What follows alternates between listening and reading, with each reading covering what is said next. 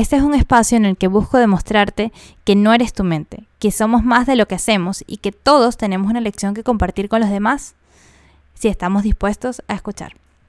Mi nombre es Dara Vivas y bienvenidos a No eres tu mente.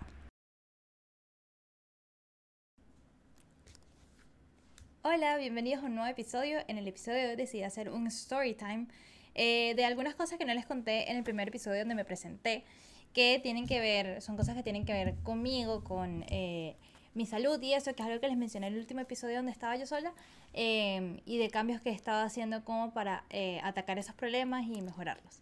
Entonces, nada, es un story time eh, de cómo todas esas cosas de salud por las que he pasado a lo largo de mi vida me han ayudado a mejorar el compromiso conmigo misma y mi bienestar físico y mental, por supuesto, como ya saben. Entonces, comencemos.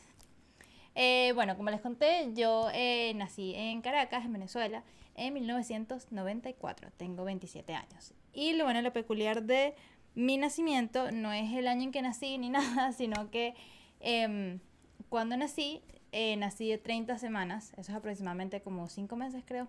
No sé muy bien esos números. 30 em, semanas porque mi mamá le dio preeclampsia. Entonces, que es como una cosa que les da a las mujeres embarazadas, eh, donde como que se les sube mucho la tensión y se hinchan y no sé qué, y bueno, su vida corre riesgo y la del bebé también, eh, por ende. Entonces, em, mi mamá tuvieron que hospitalizarla em, y hacerle una cesárea de emergencia.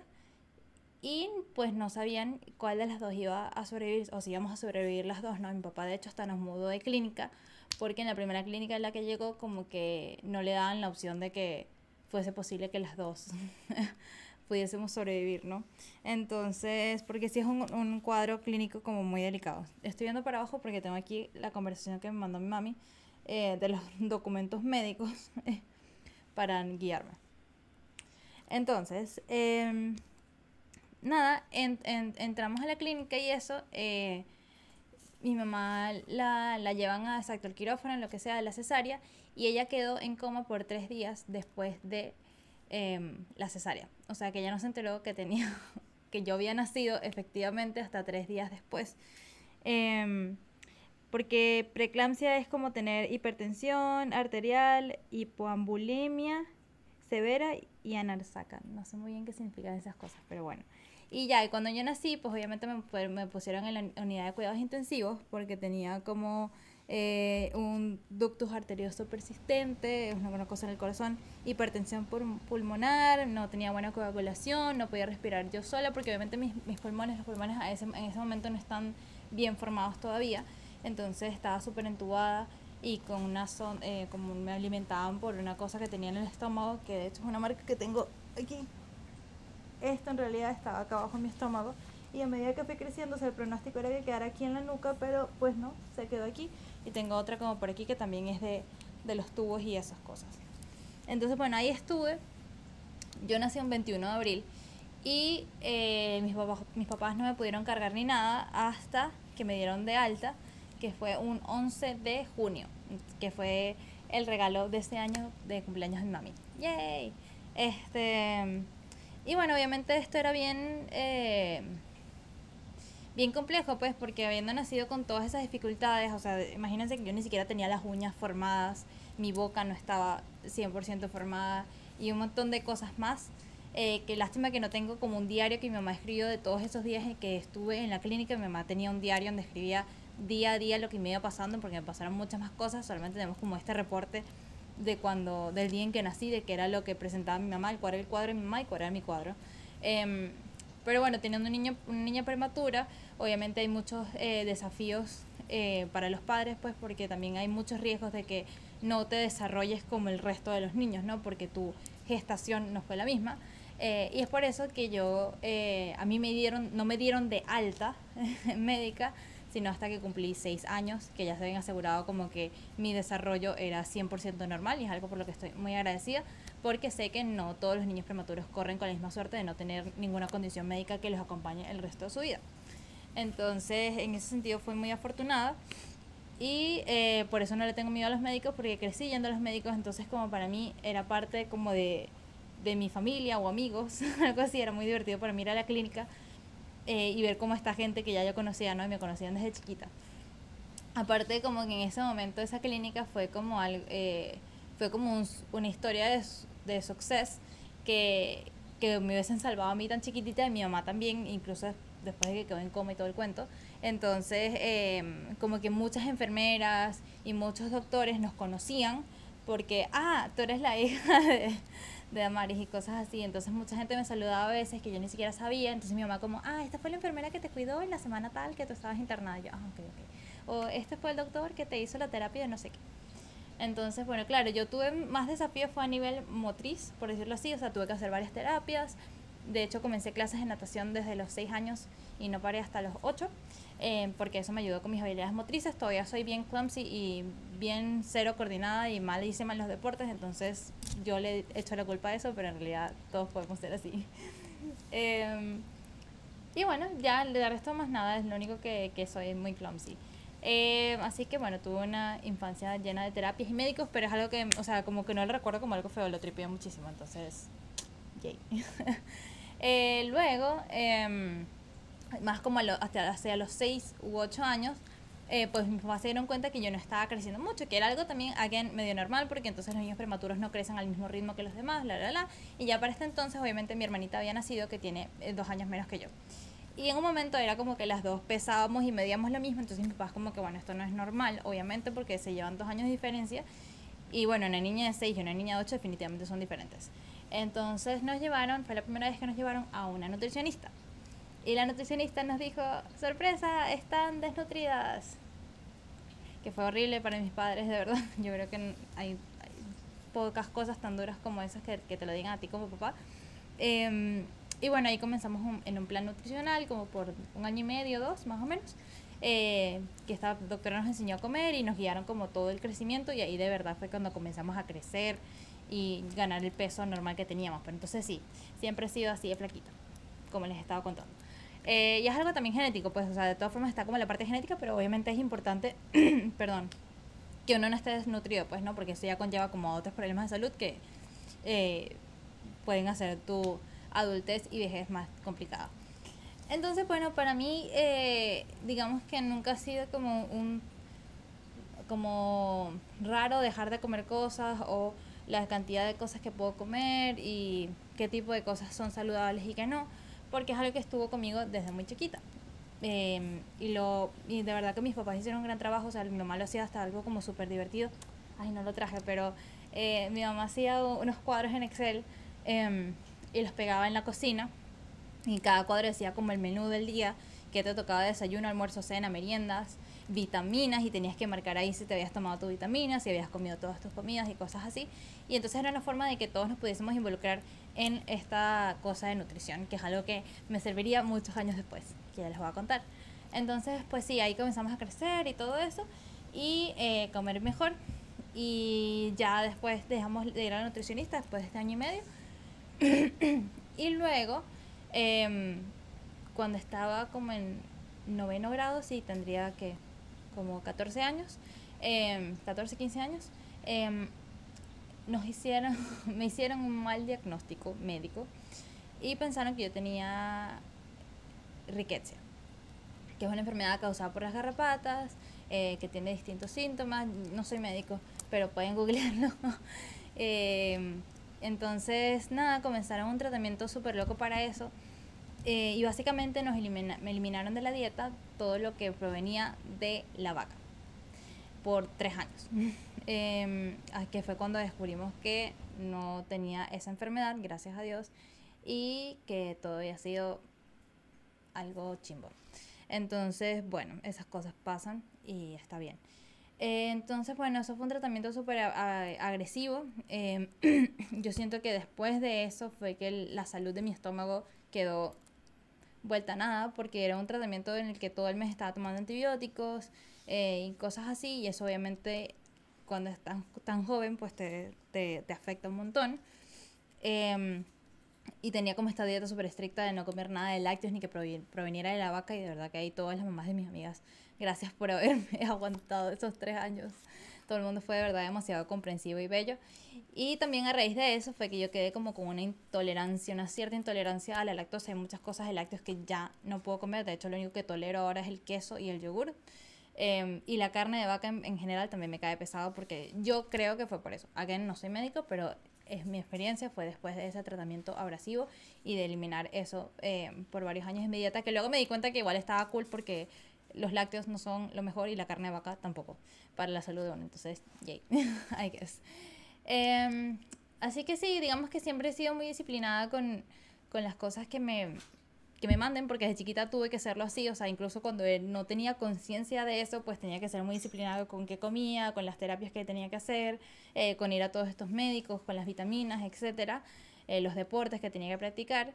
Eh, para como la motricidad y eso, entonces digamos que esas son cosas que, que han marcado mi personalidad, o sea, definitivamente soy, soy súper organizada, em, eh, soy muy, de, muy orientada como que una vez me dicen que, ok, tienes que hacer esto por tu salud, eh, de una vez lo hago, entonces yo creo que esa ha sido la parte que ha, eh, que ha compuesto el compromiso conmigo misma. A lo largo de los años, ¿no? Y es algo que realmente me caracteriza. Eh, y no me doy mala vida con que si me dicen, mira, en verdad esto no es saludable para ti comerlo, o lo mejor es que no tomes esta vitamina o lo que sea, como lo escucho mucho y lo, y lo hago, pues, lo practico. Eh, ya luego después de esa, de esa experiencia rara estuve bien, em, hasta que hace tres años, en 2018, después de haberme graduado de la universidad y todo, estaba trabajando ya como arquitecta. Yo soy arquitecta, no sé si lo he mencionado antes. Em, y bueno, como saben, en arquitectura pues tu trabajo es 100% sedentario, em, trabajas todo el día en una computadora y pues mucha gente tiende a sufrir problemas en el sistema nervioso, sobre todo en los brazos y las manos, porque es lo que más utilizamos, ¿no?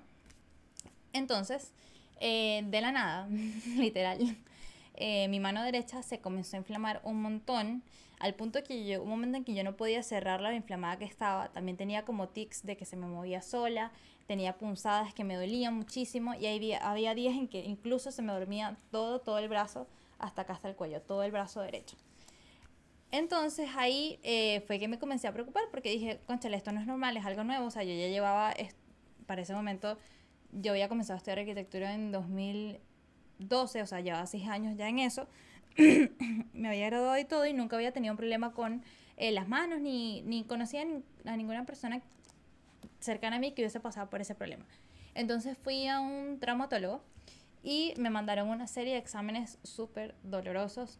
Eh, yo soy bien resistente al dolor, pero estos exámenes era que te pullaban en ciertas partes de los nervios que creían que tenías afectado, ¿no? Según la zona de tu cuerpo, y te pasaban electricidad para ver cómo ellos reaccionaban, para ver si tenías algún daño.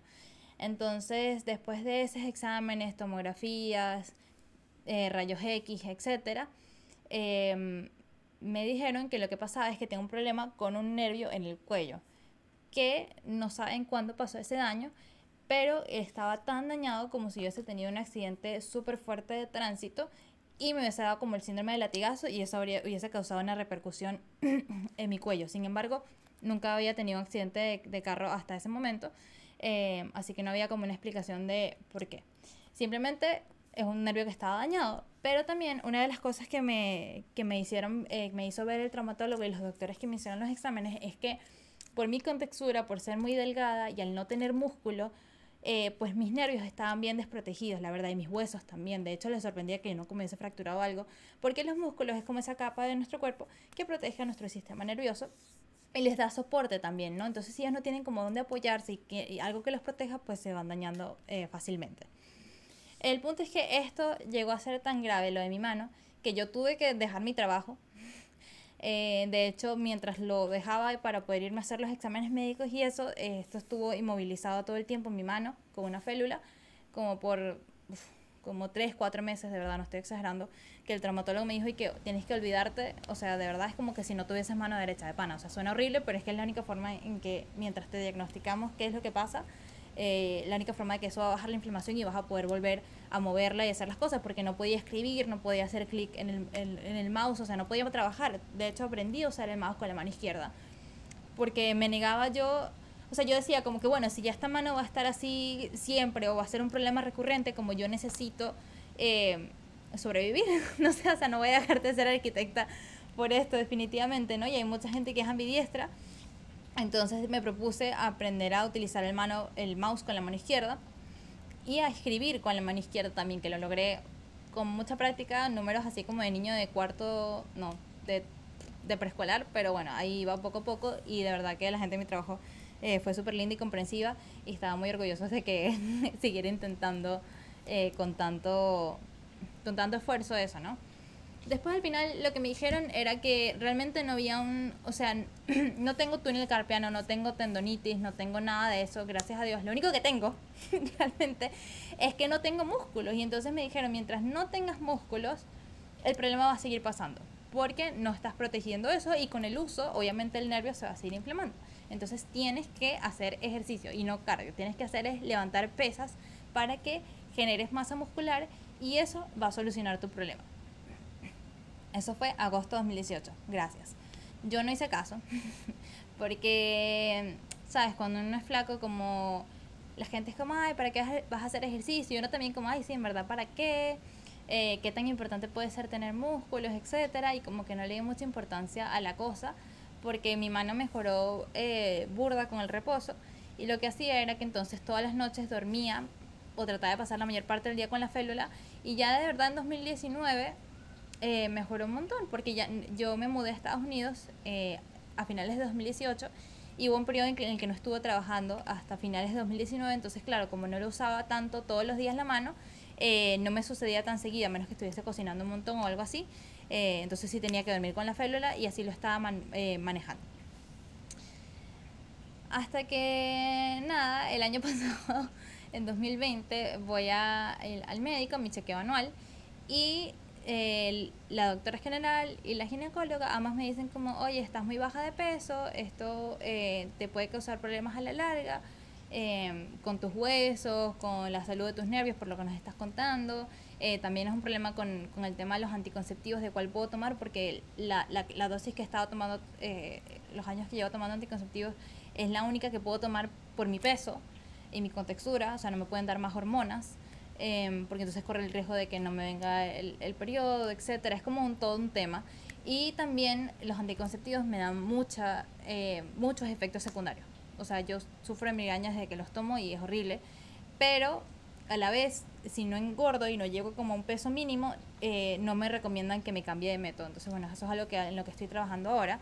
Y bueno, cuando me dicen esto, entonces... Eh, ahí como que me volví a preocupar porque entonces ya eran varias cosas, no recordemos, el tema de la mano, entonces ya después eh, también es un problema a nivel este de ginecología eh, y a nivel en, general de salud, comienza a ser un problema y entonces uno comienza a pensar también en qué tipo de vejez voy a tener, ¿no?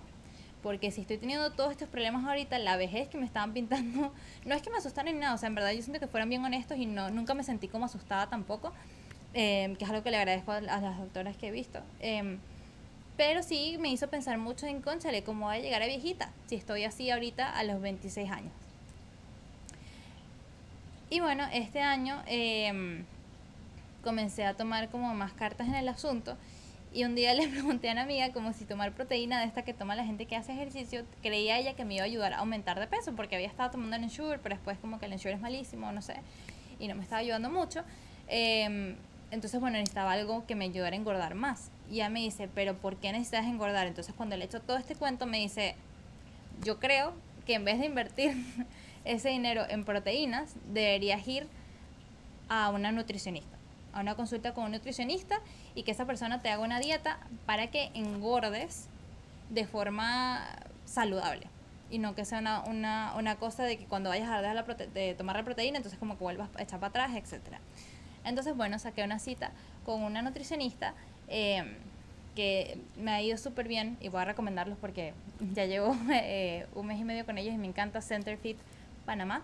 Los súper recomiendo, son eh, unas nutricionistas buenísimas y son además demasiado buena onda. Y bueno, ella en la consulta me dijo que efectivamente, exacto, estaba baja de peso y que eso le preocupaba mucho, por lo mismo que me han dicho todos los otros doctores, y que ella necesitaba que yo de verdad me pusiera seria con hacer ejercicio que entendía que no me gustaba y eso, pero que de pana si yo quería tener una mejor calidad de vida eh, y una mejor vejez, de pana tenía que acompañar esta dieta alimenticia con ejercicios y específicamente ejercicios de pesas, que era lo que yo decía y que, o sea, imposible que yo haga eso, o sea, yo hacía yoga y de broma y de vez en cuando, obviamente, ¿no? Entonces ella me decía que bueno, sí, el yoga es chévere porque bueno, vas a moverte, etcétera, pero no es lo que tu cuerpo realmente necesita, lo que tú necesitas es aumentar en masa muscular. Entonces necesito que hagas pesas. Y ahí otra de mis amigas, Majo, eh, me dijo, bueno, eh, si tú te comprometes, yo te ayudo a hacer ejercicio. Me conecto cinco días a la semana contigo y hacemos con la entrenadora que yo sigo y te prometo que te va a gustar hacer pesas. Y yo, ay, majo, no sé, yo nunca he hecho ejercicio, yo odio hacer ejercicio, como no lo sé. Pero bueno, a la vez era como que lo pensé mucho, dije, ya yo he hecho la, la dieta nutricional y sí vi, que tiene em, efectos, pero claro, de chiquita no te van a mandar a hacer pesas, ¿no? Pero ya viendo como todo el problema que había tenido con los nervios, también en noviembre del año pasado tuve un accidente de tránsito horrible, que el carro fue pérdida total, etcétera, y bueno, por suerte pude hacer terapia. Eh, para las hernias y eso con las que quedé a raíz del accidente. Em, y esto también se agravó a raíz del accidente. Eh, pues dije como que ya, o sea, tengo que ponerme seria y hacer ejercicio así no me guste porque ya no es una cuestión de si me gusta o no, o sea, es una cuestión de mejorar mi calidad de vida y mi salud y de hacerme responsable de, de cómo me siento y de cómo me voy a sentir de aquí a 10 años.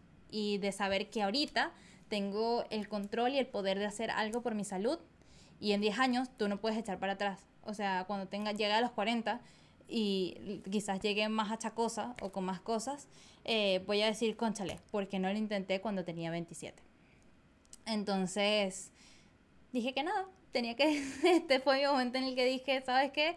Hay que hacerlo y lo vi así como un compromiso, o sea, no de que si me gusta o no hacer ejercicio, no de que si me gusta o no eh, comer eso que, aparte la dieta alimenticia ha sido fuerte porque la primera semana fue horrible para mí porque me aumentaron las porciones de comida a las que debo estar comiendo y wow, yo luchaba con las últimas 10 cucharadas de plato, o sea, yo me tragaba las meriendas porque sabía que me las tenía que comer, pero era como que no me pasaba nada, o sea, estaba súper llena todo el tiempo. Y ya después mi cuerpo se acostumbró y ahora como que ya esa es mi porción normal y aprendí a comer la porción que debo comer. Eh, que es algo que les agradezco mucho a las chicas. Y en este mes que llevo ya con la dieta, mes y medio, más o menos, em, cinco semanas es lo que llevo, eh, ya he aumentado seis libras, que es un montón. O sea, yo nunca había logrado aumentar eh, seis libras tan rápido, de verdad. Y estoy muy feliz em, por eso. Y no solamente es por la dieta, sino que también he estado haciendo este trabajo constante eh, de pesas con mis amigas, que les agradezco demasiado la paciencia que me tienen de conectarse a la hora que yo pueda, y los días que yo pueda, y, y, motivarme y mantenerme motivada. Y de verdad que eh, la entrenadora que seguimos la recomiendo mucho, se llama Silvi Araujo, es una entrenadora colombiana eh, divina, qué energía tan hermosa tiene esa mujer, y de verdad que es lo que me ha mantenido ahí como que firme, ¿no? Entonces, bueno, creo que también estas son las formas en las que no soy mi mente, porque hacer ejercicio cinco veces a la semana, un ejercicio que al principio no disfrutaba, pero que ahora realmente sí lo hago, eh, ha sido una forma de, de, rebelarme contra esa parte de mi mente que me decía, no, chica, no, tú no necesitas eso, vas a estar bien, cuando ya me he probado varias veces que no está bien no ocuparte de tu salud, ¿no? Cuando uno es realmente el único responsable. Eh, Así que nada, estoy muy orgullosa de mí, de verdad, de, del compromiso que he tenido conmigo misma, que a veces me cuesta un montón eh, comprometerme conmigo misma, hacer las cosas. Eh, y de verdad que, que, también siento que es como una forma de, de, honrar mi cuerpo, ¿no?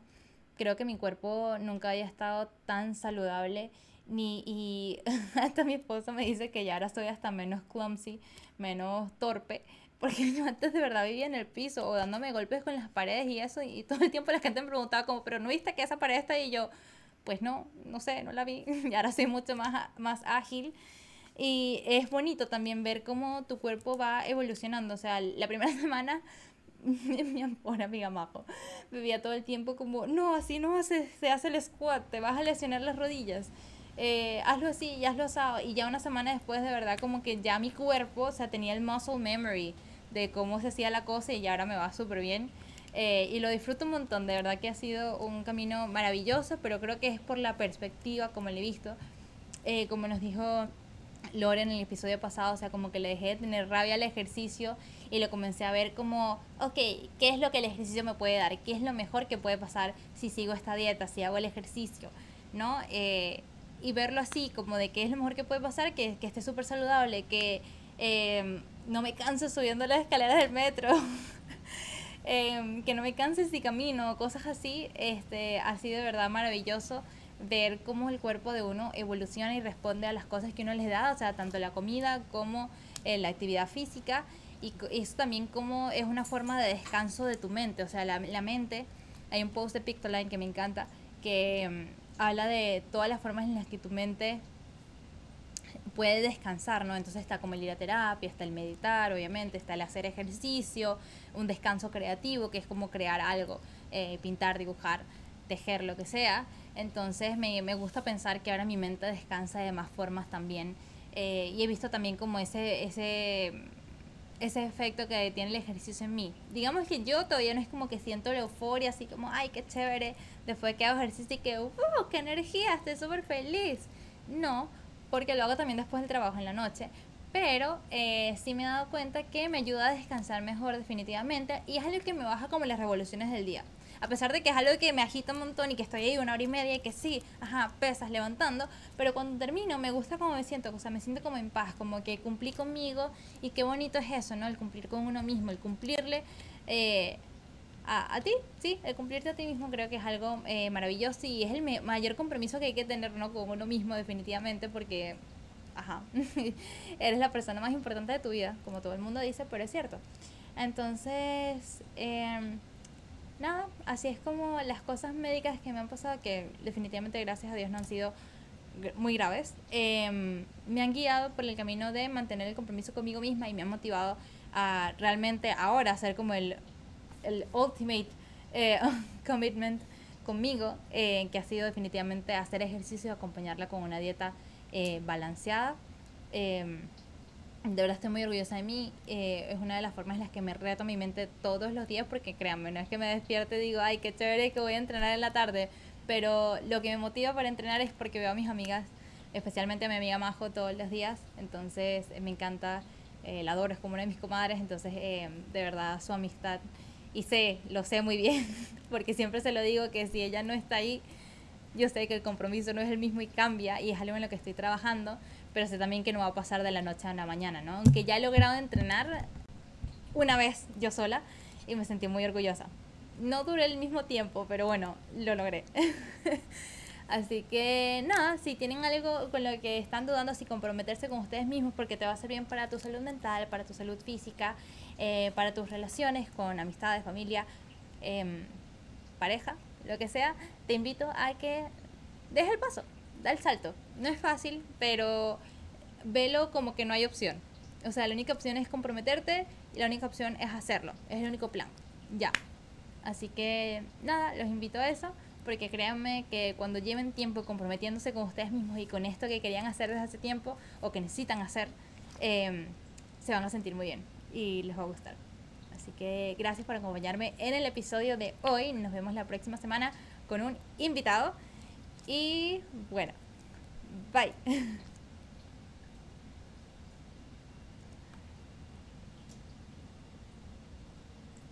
Este episodio fue grabado en la ciudad de Miami con edición y producción de Christopher Miuma.